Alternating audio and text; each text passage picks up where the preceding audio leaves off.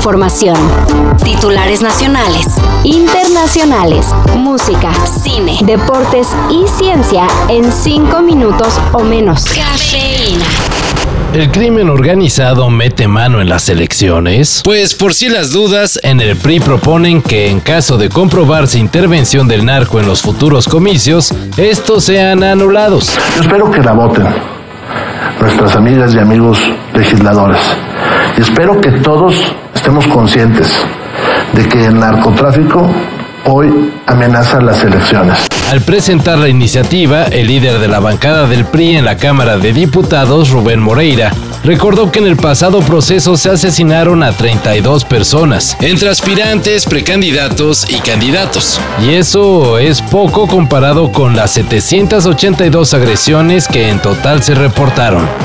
Así que como que existe la sospecha de que el narco y grupos delictivos sí meten su cucharota, y hasta pagando campañas. Algunos están en vacaciones de Semana Santa y las autoridades no encontraron mejor momento para cerrar un tramo de la carretera México-Puebla. Sí sabes, ¿verdad? Sí sé, sí sé. Yo pasé con 10 matemáticas. De acuerdo con la Secretaría de Infraestructura, Comunicaciones y Transportes, el cierre se debe a unos trabajos. ¿Qué demonios, Gom? ¡Eres realmente un genio!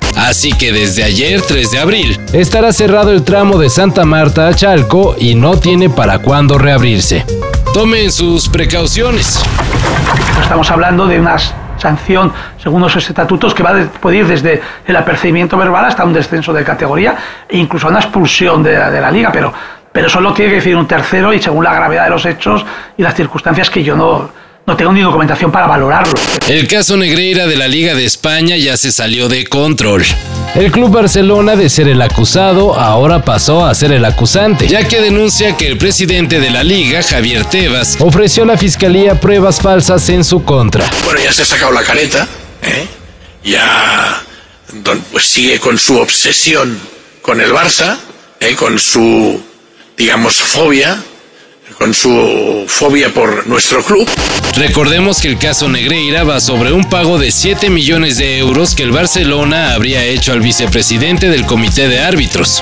Y pues mientras que el Barça asegura que fue un pago por asesorías, hay quienes ven que el club obtuvo ayuda arbitral. No se ha comprobado nada todavía, pero por las pruebas falsas que aportó el presidente de la liga, el Barcelona exige su renuncia.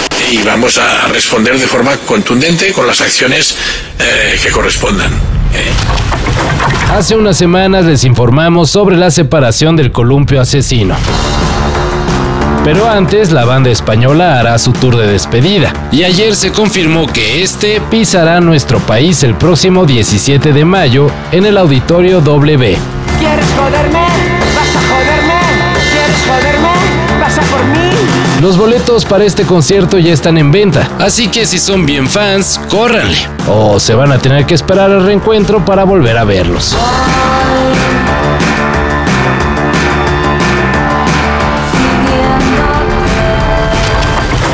Y uno dirá, los mejores tacos son los de por mi casa. Pero los que saben ya tienen un número uno. Según el portal especializado Taste Atlas, los tacos gobernador ocupan el primer lugar en el top 10 de los mejores tacos del mundo. Mm, ¿No será de México? Bueno, en fin. El caso es que los tacos de camarón con queso rallado, cilantro y cebolla, o sea, los gobernador, se impusieron sobre los de pastor, que quedaron en segundo. El tercer lugar fue para los de asada, el cuarto las gringas y en el quinto lugar los tacos al carbón. No lo sé, Rick. Todo esto y más de lo que necesitas saber en sopitas.com. El guion corre a cargo de Álvaro Cortés y yo soy Carlos el Santo Domínguez. Cafeína. Un shot de noticias para despertar. Lunes a viernes por sopitas.com. Y donde sea que escuches podcasts.